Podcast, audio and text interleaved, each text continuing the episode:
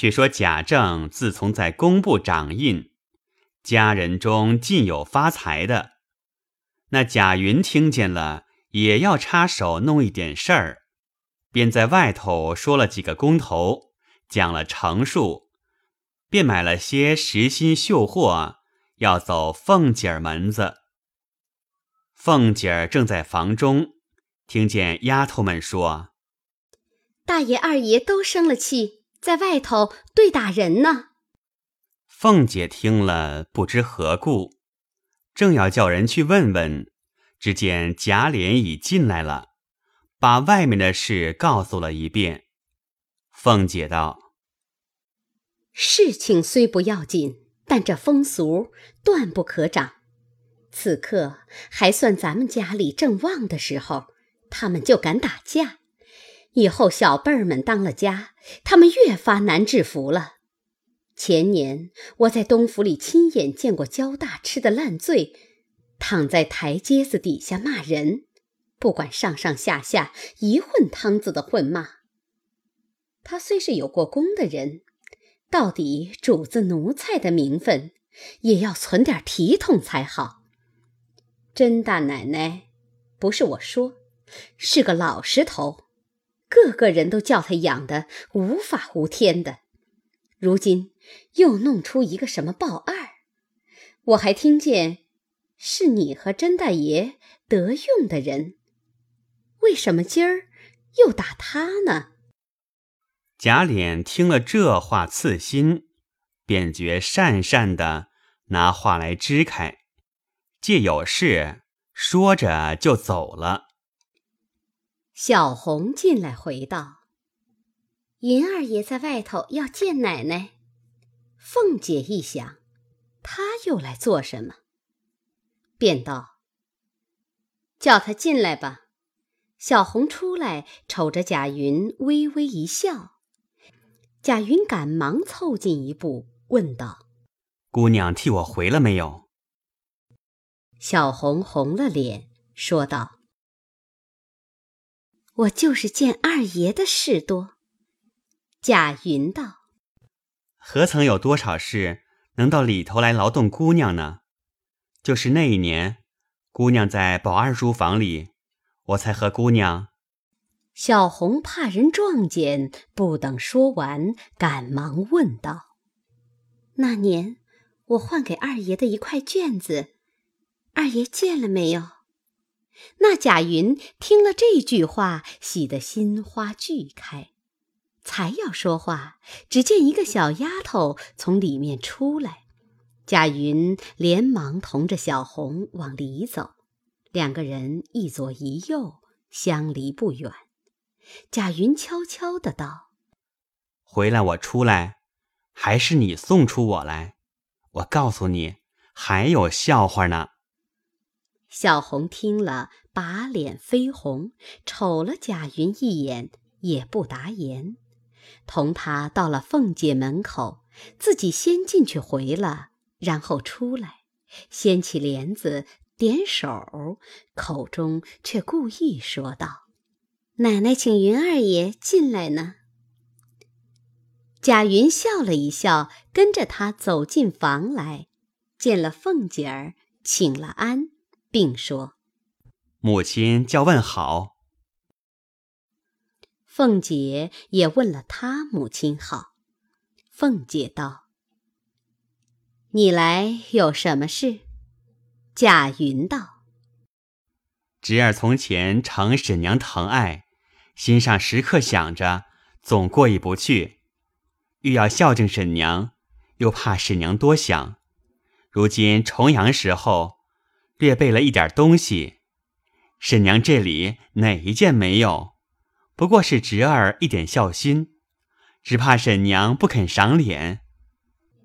凤姐儿笑道：“有话坐下说。”贾云才侧身坐了，连忙将东西捧着搁在旁边桌上。凤姐又道：“你不是什么有余的人，何苦又去花钱？我又不等着使，你今日来意。”是怎么个想头？你倒是实说。贾云道：“并没有别的想头，不过感念婶娘的恩惠，过意不去罢了。”说着，微微的笑了。凤姐道：“不是这么说，你手里窄，我很知道，我何苦白板使你的？你要我收下这个东西，须先和我说明白了。要是这么含着骨头露着肉，我倒不收。”贾云没法儿，只得站起来，陪着笑说道。并不是有什么妄想。前几日听见老爷总办灵工，这儿有几个朋友办过好些工程，极妥当的，要求婶娘在老爷跟前提一提，办得一两种，侄儿再忘不了婶娘的恩典。若是家里用得着侄儿，也能给婶娘出力。凤姐道：“若是别的。”我却可以做主。至于衙门里的事，上头呢都是堂官司员定的，底下呢都是那些书办衙役们办的，别人只怕插不上手，连自己的家人也不过跟着老爷服侍服侍。就是你二叔去，一直是为的是各自家里的事儿，他也并不能参阅公事。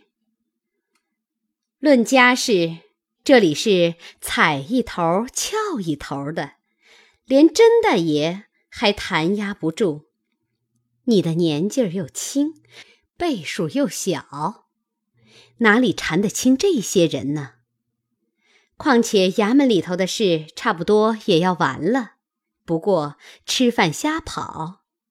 你在家里什么事做不得？难道没了这碗饭吃不成？我这是实在话，你自己回去想想就知道了。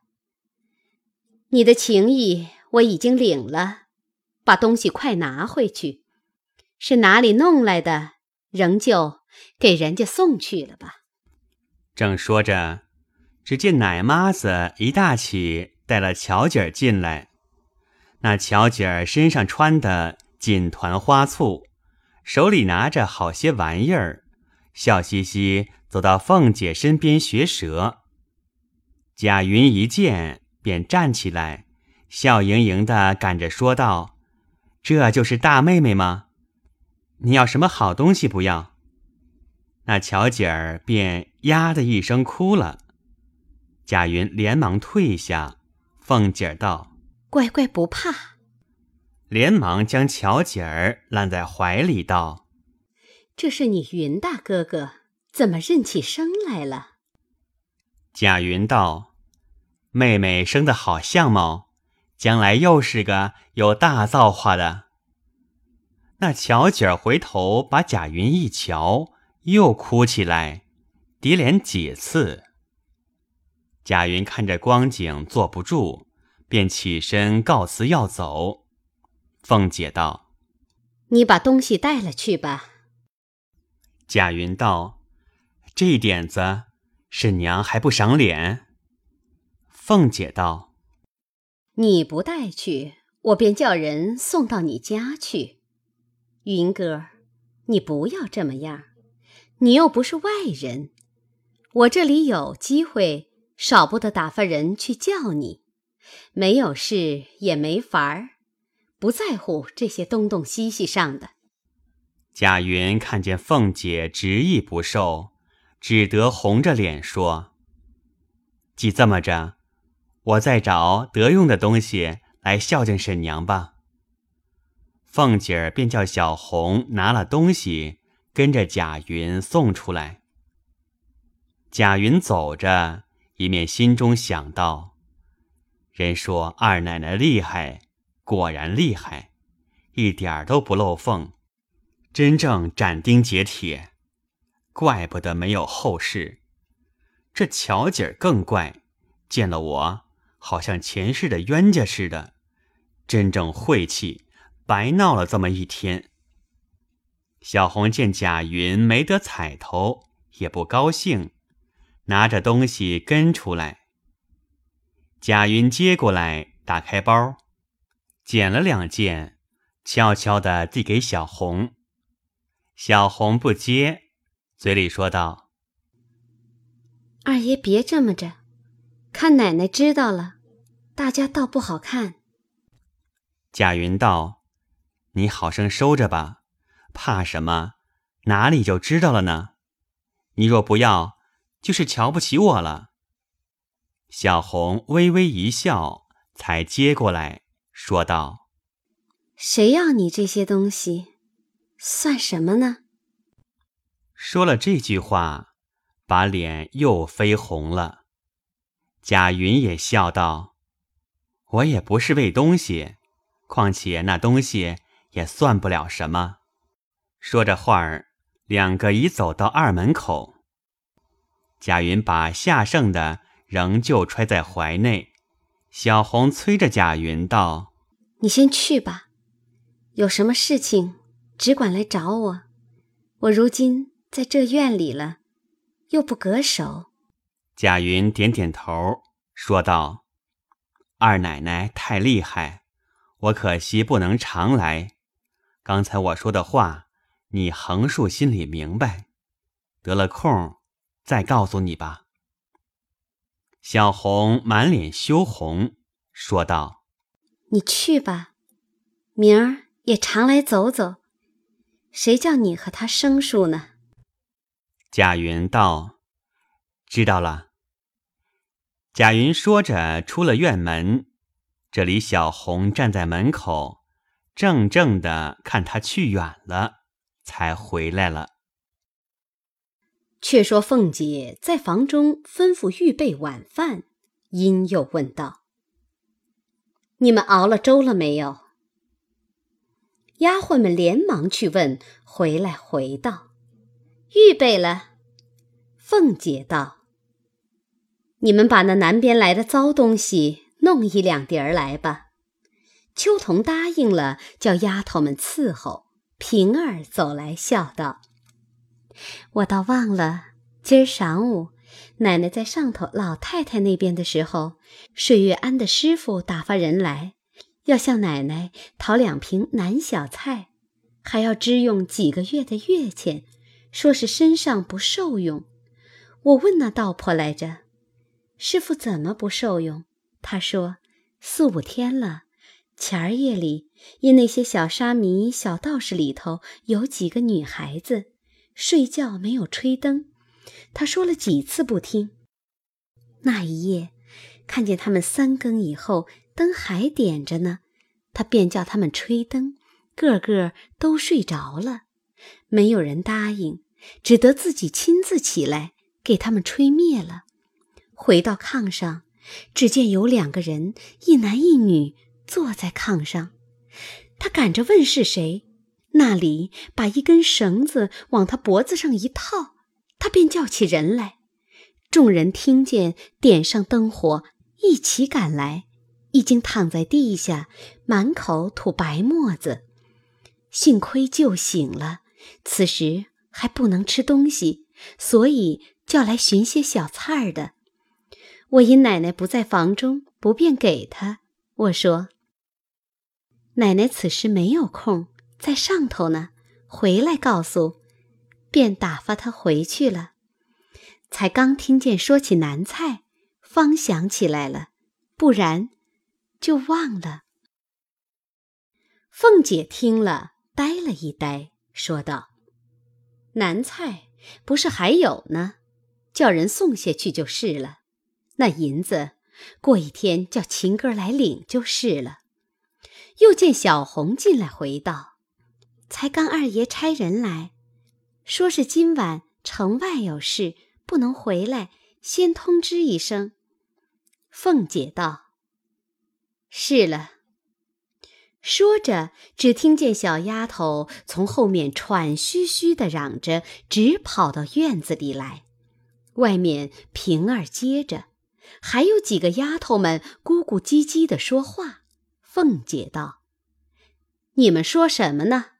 平儿道：“小丫头子们有些胆怯，说鬼话。”凤姐说：“哪一个？小丫头进来，问道：“什么鬼话？”那丫头道：“我我才刚到后边去叫打杂的天梅，只听得三间空屋子里哗啦哗啦的响，我还倒是猫儿耗子，又听得哎的一声，像个人出气儿的似的，我害怕，就跑回来了。”凤姐骂道：“胡说！我这里断不兴说神说鬼，我从来不信这些个话。快滚出去吧！”那小丫头出去了，凤姐便叫彩明将一天零碎日用账对过一遍。时已将近二更，大家又歇了一回，略说些闲话。遂叫个人安歇去吧。凤姐也睡下了。将近三更，凤姐似睡不睡，觉得身上寒毛一炸，自己惊醒了，越躺着越发起甚来。因叫平儿、秋桐过来作伴，二人也不解何意。那秋桐本来不顺凤姐。后来贾琏因尤二姐之事不大爱惜她了，凤姐又笼络她，如今倒也安静，只是心里比平儿差多了，外面情。今见凤姐不受用，只得端上茶来。凤姐喝了一口，道：“难为你，睡去吧，只留平儿在这里就够了。”秋桐却要献起儿，因说道：“奶奶睡不着，倒是我们两个轮流坐坐，也使得。”凤姐一面说，一面睡着了。平儿、秋桐看见凤姐已睡，只听得远远的鸡声叫了，二人方都穿着衣服，略躺了一躺，就天亮了。连忙起来服侍凤姐梳洗。凤姐因夜中之事，心神恍惚不宁，只是一味要强，仍然扎睁起来，正坐着纳闷，忽听个小丫头子在院里问道：“平姑娘在屋里吗？”平儿答应了一声。那小丫头掀起帘子进来。却是王夫人打发过来来找贾琏，说：“外头有人回要紧的官事，老爷才出了门，太太叫快请二爷过去呢。”凤姐听见，吓了一跳，未知何事，下回分解。